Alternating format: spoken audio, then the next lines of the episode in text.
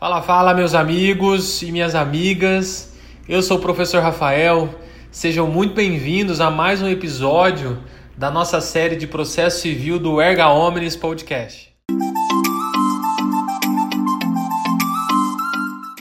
Estamos chegando ao final de 2020, um ano de muita luta, de sobrevivência para todos nós, um ano em que o judiciário praticamente paralisou e os advogados, obviamente, tiveram que dar aquela rebolada para conseguir atender seus clientes, aos anseios aí de todas as pessoas que procuram em nós, né, nos advogados, na advocacia, a solução dos seus problemas. Por isso, no dia de hoje, na série, né, no episódio de hoje, eu gostaria de tratar do tema que está relacionado ao exercício da advocacia na mediação e na conciliação dos conflitos. É, isso porque eu acho que ao longo aí de 2020, mais do que nunca, a gente percebeu o quanto é importante nessa solução de conflitos a gente intermediar, né, enquanto advogados que somos, intermediarmos os conflitos existentes entre empresas e, e consumidores, empresas e seus empregados, familiares, é, réus e a própria justiça em si, o Ministério Público, enfim.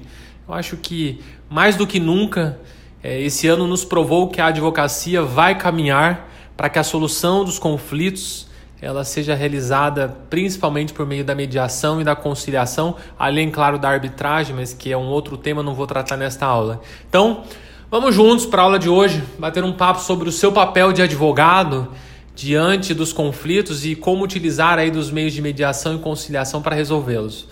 Vamos juntos!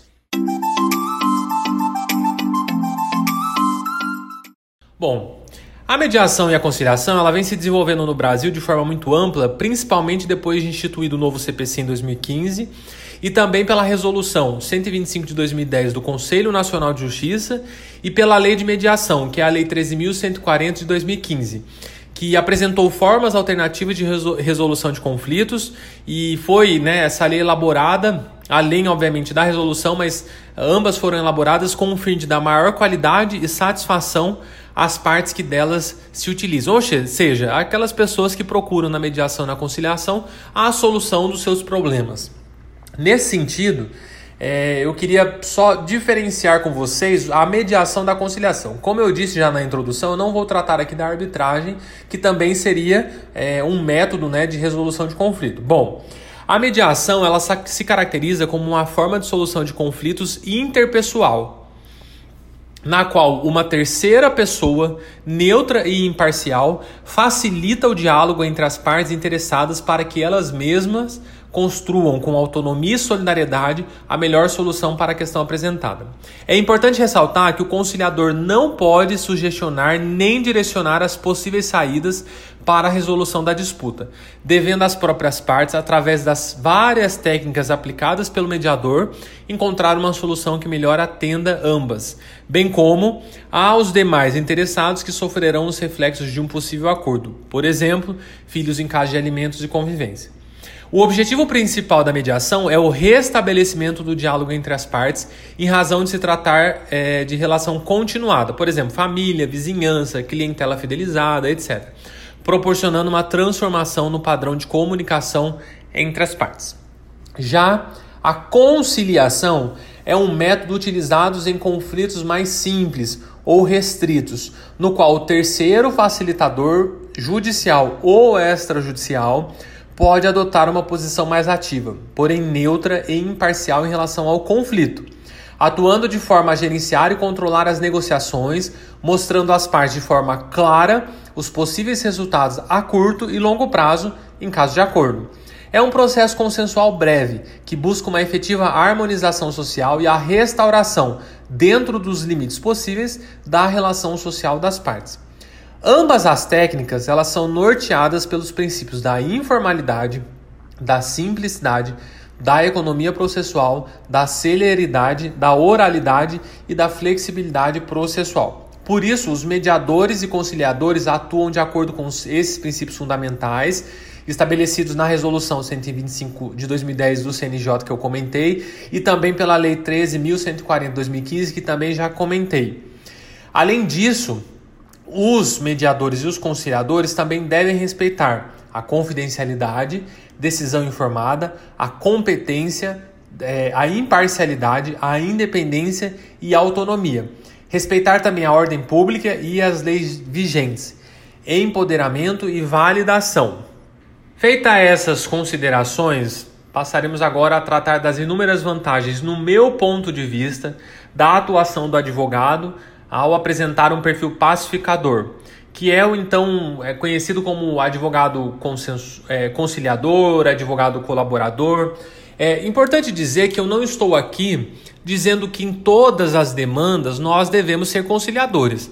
Há aqueles casos em que eu, as, é, é, pelo menos, e acredito que os colegas também que me ouvem nesse momento, é, a gente quer ser advogado adversário. A gente acredita naquela tese, defende uh, assiduamente o cliente com muita força, com muita garra. Então, há momentos em que você deve sim ser um advogado é, de posicionamento adversarial. No entanto, no meu ponto de vista, 90% ou 95% dos casos, eles têm possibilidades de uma resolução de conflitos por mediação e conciliação. Fechou? Então, ó, a atuação de, de advogados em processos autocompositivos, no meu ponto de vista, é bem distinta daquela utilizada em processos judiciais.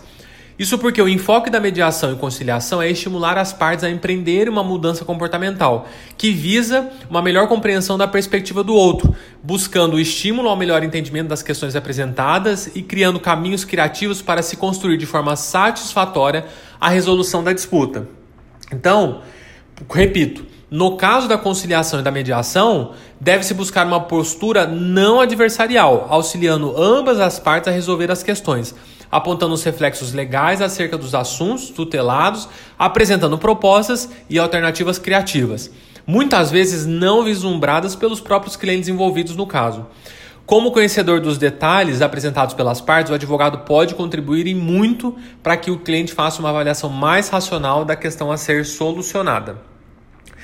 Nesse ponto de vista, né, nesse contexto, é, uma das primeiras vantagens que eu apresento aos colegas é o da celeridade que o procedimento né, da conciliação e da mediação apresenta, uma vez que, na maioria dos casos, não há sequer a necessidade de apresentar peticionamento, podendo ser solucionada a questão tanto de forma extrajudicial em seu escritório ou qualquer outro local que atenda melhor os interessados, quanto nos procedimentos pré-processuais oferecidos pelos tribunais de justiça é, através do Centro de Conciliações, né? aliás, são Centros Judiciários de Soluções de Conflitos e Cidadania, que são os SEJUSCs, e nesses casos, né, no extrajudicial ou no judicial, em havendo acordo, o mesmo será encaminhado ao representante do Ministério Público, se for necessário, quando há necessidade de intervenção, e ao juiz coordenador do SEJUSC, que verificado que o acordo preenche os requisitos legais, prolatará a sentença homologatória, convertendo-se acordo em título executivo judicial, no qual qualquer das partes poderá valer-se do mesmo em caso de descumprimento.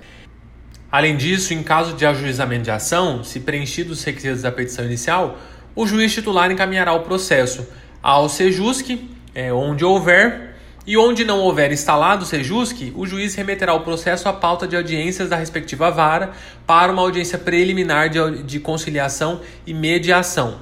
Que, no meu ponto de vista, repito, o, o, advogado experiente, o advogado com um pouco mais de sagacidade, ele analisa o caso e verifica aí a grande possibilidade de perda e ganho do seu cliente e, e já aponta isso ao cliente, né? Qual é o resultado que é provável do processo e quais seriam as vantagens e desvantagens de uma conciliação, de uma mediação. É importantíssimo, inclusive, que os advogados abram aqui um, um parênteses para dizer o quanto é importante os advogados comparecerem em uma audiência de conciliação e mediação, que seja com propostas, sejam elas né, financeiras, se for uma questão econômica tratada, ou se é uma questão de visitas, é, se é uma questão de pensão, por exemplo, de convivência, de consumidor, de troca de produto, enfim, compareça. Se você é o processado, compareça com a proposta. Se você é quem processou, também compareça. Não é incomum eu ver colegas, ao assistir a audiência de conciliação e mediação, eu ver colegas que o juiz ou o mediador, enfim, as partes perguntam, tá, qual é a proposta, o que você pretende, e a pessoa não ter uma proposta de conciliação e mediação, que por vezes poderia chegar bem próximo de resolver o conflito ali naquele momento e não precisar o deslinde processual de dois, três anos, né? Dentro dos tribunais. Então, repito, é importantíssimo. Vá para a audiência com valor quando trata de causas econômicas, vá para a audiência né, de conciliação e mediação com a sua proposta lá de, de mediar das visitas do consumidor, da troca do produto, enfim, vá preparado para isso. Mais até do que ao mérito das questões, aliás, na audiência de conciliação e mediação, pouco, pouquíssimo, se não assim, quase que nunca se trata dos méritos das questões. Então não vá para essa audiência para discutir os méritos, mas vá com as propostas do que você tem para o ganho do seu cliente, que por vezes pode ser muito vantajoso se solucionar naquele momento. E é óbvio que resolvendo a questão de forma mais rápida e eficiente, você, como advogado, percebe da mesma maneira os seus honorários, contando com a ampla satisfação do seu cliente, porque, quer dizer, houve uma celeridade processual, por vezes atendeu aos anseios do cliente, é, garantiu ainda a fidelização do mesmo e a grande probabilidade dele se tornar referência entre aqueles com, com quem se relaciona. Você, advogado, né? Você se tornar referência como uma pessoa que concilia, como uma pessoa que media os casos, conflitos, faz bons acordos. Isso é importantíssimo no seu âmbito de atuação. E é importante também dizer aquela pergunta de acerca da obrigatoriedade da presença do advogado no procedimento de mediação e conciliação. Em se tratando de procedimento extrajudicial, estabelece o artigo 10 da Lei 13.140 de 2015 que as partes poderão ser assistidas por advogados ou defensores públicos pela simples leitura do texto, é, eu entendo né, que não há obrigatoriedade na contratação de advogado. Todavia, Existem várias discussões acerca desse assunto no sentido de que, sem o auxílio do advogado, há um índice maior no descumprimento do acordo, em razão, obviamente, do desconhecimento jurídico e legal que as partes apresentam, uma vez que as questões juridicamente tuteladas não são consideradas no momento do acordo entabulado sem assistência jurídica, gerando a longo prazo improdutividade nesse procedimento e, obviamente, o retorno das disputas, né, o surgimento das disputas. Já em se tratando de procedimento judicial, Reza o artigo 26 da Lei 13.140 de 2015 que as partes deverão ser assistidas por advogados ou defensores públicos, ressalvadas as, as hipóteses previstas nas leis 9.099 de 95 e 10.259 de 2001. Se eu não me engano, são as leis é, do, do, do, que nós chamamos, né, é, popularmente chamamos dos pequenas causas, né, da, do, dos juizados especiais. É importante ressaltar que já vigora um projeto de lei 5.511 de 2016 é, que torna obrigatória a participação de advogados na solução consensual de conflitos, tais como a mediação e a conciliação. O que, no meu entender, é importantíssimo, é, tendo em vista que o advogado, na, na minha perspectiva, ele é indispensável à administração da justiça, principalmente em caso de mediação e conciliação, onde por vezes as atas é, elas não abrangem né, todos os interesses das partes. É importantíssimo o advogado estar ali para ver os detalhes daquilo que está sendo pactuado entre as partes. Além disso, as partes elas é, se sentem sim mais seguras quando elas estão assessoradas por advogados, uma vez que elas têm medo de fazer acordo e serem prejudica prejudicadas né, por desconhecerem a lei. Por todo exposto, eu diria a vocês mais do que nunca, é, eu acho importantíssimo os colegas advogados, principalmente, é, se especializarem em fazerem cursos de extensões, cursos livres, que, e, e, até, né, no caso, curso de mediação e conciliação, se não me engano, tem pós-graduações que tratam disso, desse tema. Eu acho importantíssimo, no meu ponto de vista, a advocacia do futuro, ela vai ser ponderada por, é, é, pelo, pelo, pela resolução né, de conflitos através de mediação e conciliação, Costumo dizer que advogado do futuro é o advogado que entende tecnologia e o advogado que entende de mediar conflitos, porque mais do que nunca essa época de 2020, nós vimos o quanto foi importante a utilização dos meios tecnológicos para as audiências de conciliação, para ligar para o outro advogado da parte contrária, para o advogado da parte contrária, para entrar em contato com as pessoas envolvidas naquele conflito, enfim, para mediar e solucionar os conflitos que são necessários. Então, no meu ponto de vista, o advogado que está à frente nesse momento é aquele que já começa a ter uh, entendimento dos quais são os métodos utilizados em soluções de conflitos através de mediação e conciliação. E essa é a minha dica de 2020. Estamos encerrando aqui o último episódio do ano de 2020 desse podcast. Retomaremos as atividades lá no mês de janeiro.